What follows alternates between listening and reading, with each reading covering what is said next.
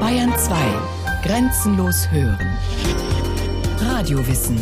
Montag bis Freitag nach den 9 Uhr Nachrichten. Es klingt einfach.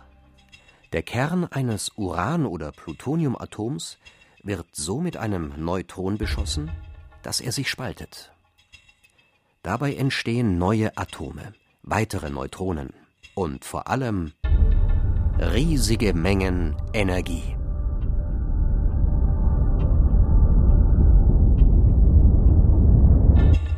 Doch um diese Energie zu erzeugen und sie zu nutzen, mussten die Menschen den Prozess erst verstehen, mussten erkennen, dass Atome einen Kern haben, woraus dieser besteht und dass man ihn verändern kann. Sie mussten Neutronen entdecken. Und sie mussten komplexe, clevere Berechnungen anstellen, um herauszufinden, wie man mit der Kraft der Kerne umgeht. Die Geschichte der Atomenergie ist vor allem die Geschichte von neugierigen Wissenschaftlern. Manche Elemente strahlen. Henri Becquerel und die natürliche Radioaktivität. Frankreich im Jahr 1896. Während sich viele Wissenschaftler mit der gerade erst entdeckten Röntgenstrahlung beschäftigen, forscht der Physiker Antoine-Henri Becquerel in seinem Labor mit fluoreszierenden Substanzen. Eines Abends legt er Uranmineralien auf eine Fotoplatte. Kein Lichtstrahl dringt in den dunklen Raum. Am nächsten Tag bemerkt er überrascht, dass die Platte schwarz ist. Sie wurde offenbar belichtet. Er berichtet der Pariser Akademie der Wissenschaften von seiner Entdeckung. Da die Sonne auch während der nächsten Tage nicht erschien, entwickelte ich die Platten in der Erwartung, nur sehr schwache Bilder zu finden. Doch im Gegenteil, die Silhouetten erschienen mit großer Intensität. Ich dachte sofort, dass der Vorgang sich auch in der Dunkelheit fortgesetzt haben muss. Es ist wichtig zu bemerken, dass dieses Phänomen anscheinend nicht auf die leuchtenden Strahlungen zurückzuführen ist, die bei der Phosphoreszenz emittiert werden. Für Becquerel ist der Versuch der Beweis, dass Uran eine eigene Energie abgibt. Später wird sich herausstellen, er hat die natürliche Radioaktivität entdeckt. Ein Atom zerfällt spontan in ein anderes Atom. Bei diesem Prozess entsteht eine starke sogenannte radioaktive Strahlung. Es ist einer der bedeutendsten Versuche in der Geschichte der Kernkraft – aber Becquerel sieht die Tragweite nicht, sagt Klaus Schreckenbach, Professor für Physik und langjähriger Leiter des Forschungsreaktors in Garching bei München. Man hatte also bei den Röntgenstrahlen nicht so recht gewusst, wo die herkommen und bei dieser Kernstrahlung hat man es auch nicht so recht gewusst. Da hat man einfach ein Uran auf eine Fotoplatte gelegt und es wurde schwarz. Und hat gesagt, das ist irgendeine Strahlung, die sehr hart ist, sehr durchdringend. Aber was dahinter steckt, hat man eigentlich erst im Laufe des Beginn des 20. Jahrhunderts alles entdeckt. Becquerel erkennt aber, dass er eine neue Strahlung entdeckt hat. Er nennt sie Becquerel-Strahlung. Später setzt sich der Begriff radioaktive Strahlung durch. Andere Wissenschaftler beginnen sich mit dem Phänomen zu beschäftigen. Unter widrigsten Bedingungen in einem alten Schuppen experimentiert die junge Physikerin Marie Curie zusammen mit ihrem Mann Pierre. Gemeinsam entdecken sie unter anderem den Zerfall von Radiumatomen und können die dabei frei werdende Strahlung nachweisen. Alle diese Versuche finden ohne jegliche Schutzmaßnahmen statt. Wie gefährlich das ist, das war damals noch nicht so ganz klar. Man hat nur gesehen, dass man, äh, wenn man sich sehr exponiert an diese Strahlung aussetzt, Madame Curie ist ein Beispiel, ja, dass man dann Schädigungen hat. Aber ob diese Schädigungen jetzt latent sind oder ob die akut nur sind und so, das hat man eigentlich erst viel, viel später entdeckt. Gemeinsam mit Becquerel werden Marie Curie und ihr Mann 1903 mit dem Physiknobelpreis ausgezeichnet. 1911 bekommt sie zusätzlich den Nobelpreis für Chemie. Wie kommt die Masse in den Kern? Die Entdeckung von Protonen und Neutronen. Das Wissen über die Zusammensetzung von Atomkernen wächst rasant. Der neuseeländische Atomphysiker Ernest Rutherford entdeckt Anfang des 20. Jahrhunderts, dass nahezu die gesamte Masse eines Atoms im Kern konzentriert ist. Das nach ihm benannte Atommodell widerlegt die bis dahin geltende Vorstellung, die Masse sei in allen Atomen gleich verteilt. Rutherford ist es auch, der 1911 als erster experimentell nachweisen kann, dass sich ein Atomkern durch Beschuss mit einem Teilchen in ein schwereres Element umwandeln kann. In den ersten Versuchen ist das Geschoss ein sogenanntes Alpha-Teilchen, das ist einfach ausgedrückt ein Klumpen aus zwei Protonen und zwei Neutronen, genauso wie der Kern eines Heliumatoms. Dieses Alpha-Teilchen wandelt ein Stickstoffatom in ein Sauerstoffatom um. Ein ähnlicher Versuch wie die spätere Kernspaltung zur Energieerzeugung, allerdings mit weitaus weniger gefährlichen Folgen. Als ein Ergebnis dieser Versuche entdeckt Rutherford schließlich das Proton, ein positiv geladenes Teilchen, aus dem die Atomkerne zur Hälfte bestehen. Die Protonen reichen aber nicht aus. Denn die bereits vorhandene Theorie zeigt, es muss noch andere Teilchen geben, damit die Berechnungen stimmen. Bereits in den 20er Jahren sagen theoretische Physiker voraus, dass der Kern nicht ausschließlich durch Protonen zum Massenzentrum des Atoms werden kann. Klaus Schreckenbach. Es war ja lange die Diskussion, wie schaut es in einem Kerninneren aus. Man wusste, da ist Ladung drin, das wusste man schon immer. Protonen hat man vermutet. Und dann hat man gemeint, da sind noch Elektronen drin, die das Ganze etwas neutralisieren. Und das ging dann irgendwie nicht. Und irgendwie wusste man nicht genau, was eigentlich sich abspielt. Und da gab es die Hypothese, dass da ungeladene Teilchen drin sind. 1932 gelingt es dem englischen Physiker James Chadwick, der mit Rutherford in Manchester zusammengearbeitet hat, diese ungeladenen Teilchen experimentell nachzuweisen.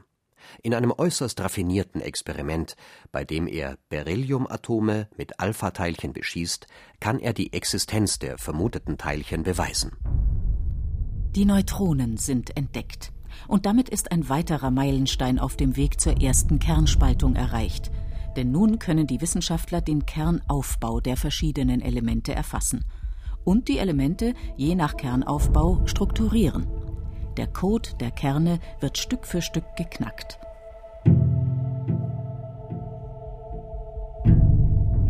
Wie viel Energie steckt drin?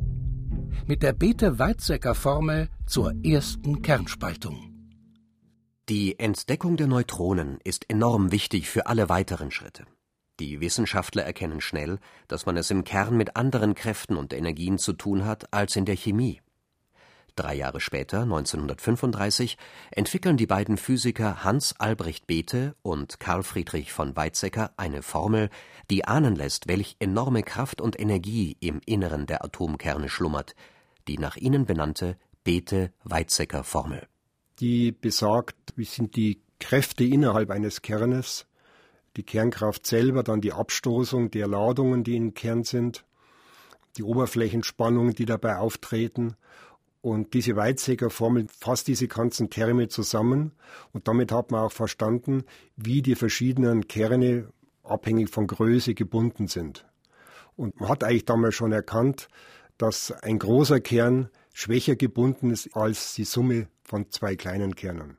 Wie man allerdings von einem großen Kern wie dem des Uranatoms durch eine Reaktion zu zwei kleineren Kernen kommt, das ist noch unbekannt. Die Kraft aus dem Inneren der Atomkerne steht immer stärker im Mittelpunkt großer Forschungsanstrengungen, und langsam lichtet sich das Dunkel. Ab 1935 experimentieren die Physiker Otto Hahn und Fritz Strassmann am Berliner Kaiser Wilhelm Institut für Chemie mit Uranatomen. Ihr Vorhaben durch den gezielten Beschuss der Atome mit Neutronen wollen sie schwerere, in der Natur nicht vorkommende Atome erzeugen, Elemente schwerer als Uran. Am 17. Dezember 1938 gelingt der Versuch. Und man hat gedacht, mit Neutronen könnte man einen Kern immer größer machen. Und es war so gewesen, dass ja dann Otto Hahn und äh, Fritz Strassmann dasselbe gemacht haben und haben also eine detaillierte Chemie gemacht und haben gesehen, das ist ja gar nicht ein unbekanntes Element, das ist ja Barium. Und damit haben die gesehen, dass das Ding nicht größer geworden ist, sondern irgendwie ein Teil hat sich abgespalten zum Barium. Beim Beschuss entstehen also zwei Bruchstücke. Das ist die erste nachgewiesene Spaltung eines Uranatoms. Der Nachweis des bei dieser Spaltung entstandenen Bariums gilt bis heute als eine der Glanzleistungen der analytischen Chemie. Die theoretische Interpretation der zunächst schwer deutbaren Versuchsergebnisse liefert die Physikerin Lise Meitner. Mithilfe der Bethe-Weizsäcker-Formel kann sie zeigen, wie viel Energie bei der Spaltung frei wird. Am entscheidenden Spaltungsexperiment allerdings nimmt sie nicht teil. Im Sommer 1938 ist sie, eine Jüdin, vor den Nationalsozialisten nach Schweden geflohen. Obwohl die Entdeckung der Kernspaltung die gemeinsame Arbeit der drei Forscher ist, erhält 1944 nur Otto Hahn den Nobelpreis für Chemie. Nicht nur für den Physiker Klaus Schreckenbach gelten die Versuche als die Geburtsstunde der Nutzung der Kernenergie. Wenn man sich das überlegt, dass dann innerhalb von wenigen Monaten ein Patent sogar in Deutschland eingereicht worden ist für eine Uranmaschine. Aufgrund dieser Entdeckung innerhalb von wenigen Monaten haben alle erkannt, aha, da kann man Energie gewinnen. Das Patent für die Uranmaschine wird zwar angenommen, umgesetzt wird die Idee allerdings zuerst in den USA. Der Wettlauf um die nukleare Macht. Die erste kontrollierte Kettenreaktion.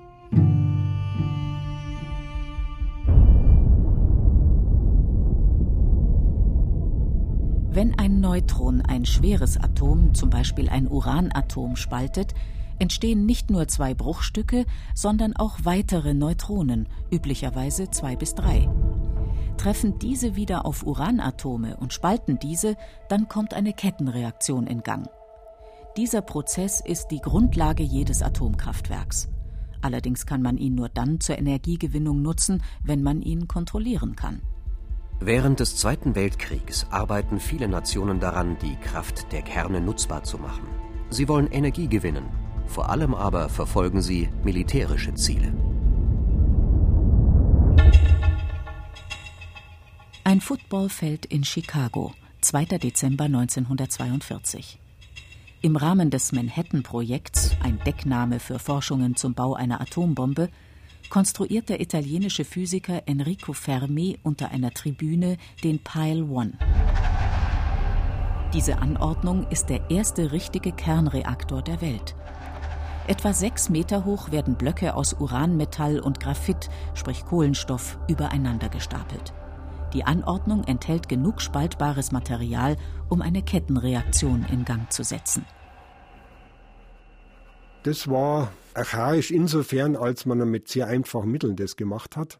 Es war nicht einfach blind aufeinander gestapelt, das Ganze, sondern da war schon eine Rechnung dahinter und nicht so ganz einfach. Um kurz nach drei Uhr nachmittags ist es soweit. Die ersten Neutronen werden von außen in die Anordnung geschossen.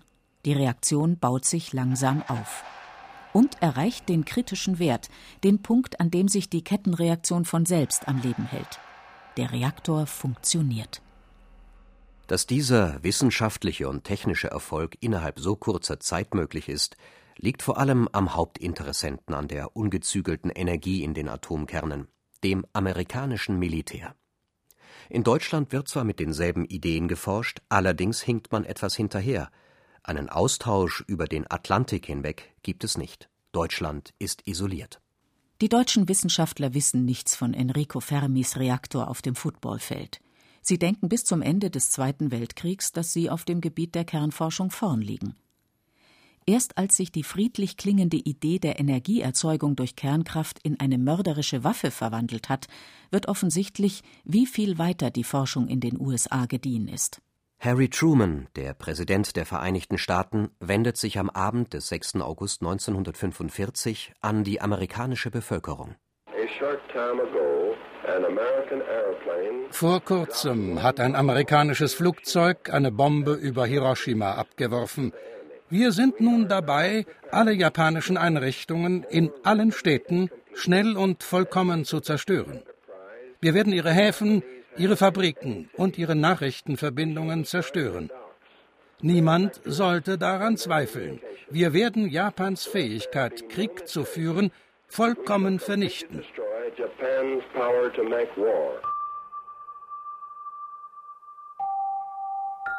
Die Bombe Little Boy, zu Deutsch kleiner Junge, hat eine Sprengkraft von weit über 10.000 Tonnen TNT. Drei Tage später folgt der Abwurf einer zweiten Bombe, Fat Man, also dicker Mann, über der japanischen Stadt Nagasaki. Die beiden Explosionen töten an die 100.000 Menschen sofort. Weitere 130.000 Menschen sterben binnen eines Jahres an den Folgen. Die Toten, die die Atombomben vor allem aufgrund der Spätfolgen insgesamt gefordert haben, sind bis heute ungezählt.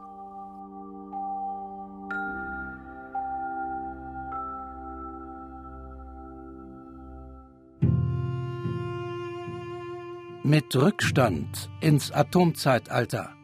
Deutschland und die Kraft der Kerne. 1953 skizziert der amerikanische Präsident Dwight D. Eisenhower in der vielbeachteten Atoms for Peace Rede seine Vorstellung von der Nutzung der Kernkraft. Die Atome für den Frieden sollen vor allem der Stromerzeugung, dem Verkehr und der Landwirtschaft dienen. Dem Kriegsgegner Deutschland gegenüber sind die Alliierten misstrauisch. Jegliche Kernforschung ist verboten. Zehn Jahre müssen die Deutschen warten, bis sie auf diesem Gebiet wieder aktiv werden können. Erst als Westdeutschland 1955 nach Unterzeichnung der Pariser Verträge über eine begrenzte Souveränität verfügt, ist der Weg frei.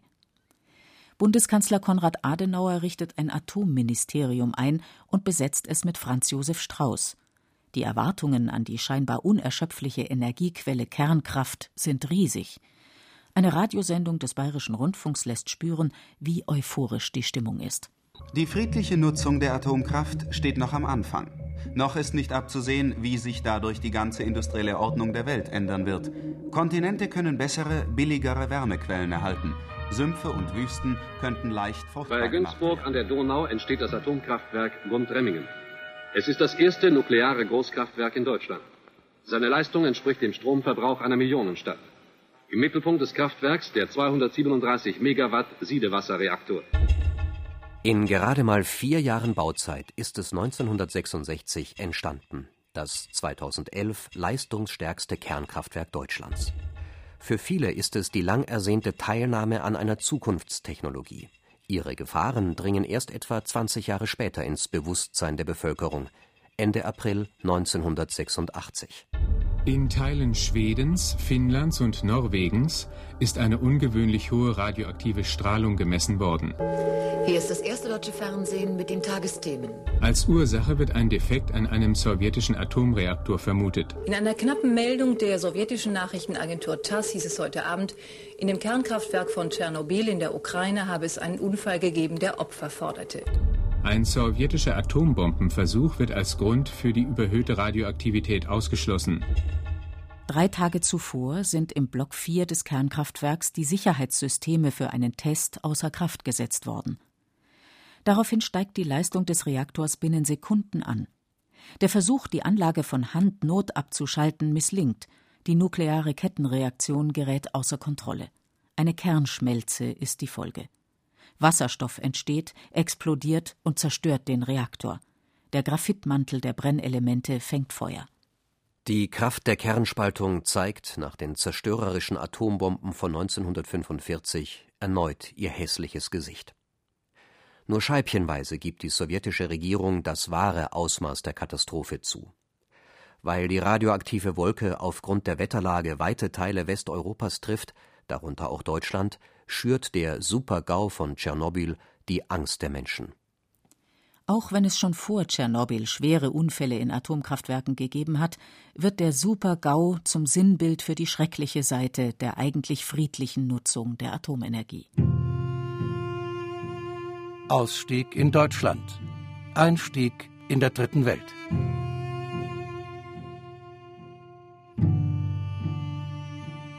Die gewaltige Kraft der Atome, die Wissenschaftler in der ersten Hälfte des 20. Jahrhunderts verstehen und bändigen gelernt haben, ist Fluch und Segen zugleich. Für die einen ist sie eine saubere Energie mit großem Potenzial. Schließlich entstehen keine Treibhausgase wie beim Verbrennen von fossilen Brennstoffen wie Kohle oder Erdöl.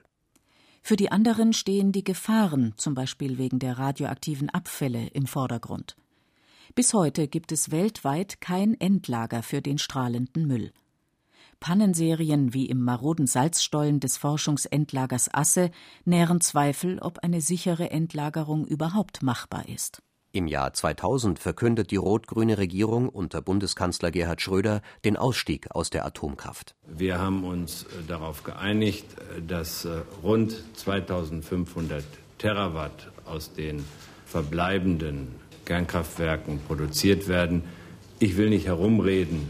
Das entspricht einer Laufzeit von 32 Jahren. Der geplante Ausstieg wird als Atomkonsens bezeichnet.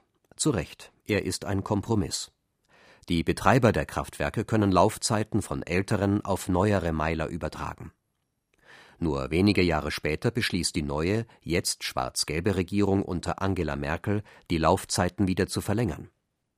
Kritiker bemängeln, dass bislang keine Regierung ein realistisches Ausstiegsszenario vorweisen kann. Der reine Beschluss, nicht mehr auf Atomkraft zu setzen, ist keine Alternative. Fakt ist, noch 2011 stammen rund 40 Prozent des in Deutschland verbrauchten Stroms aus den 17 deutschen Kernkraftwerken.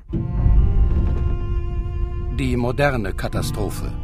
Fukushima und die Folgen.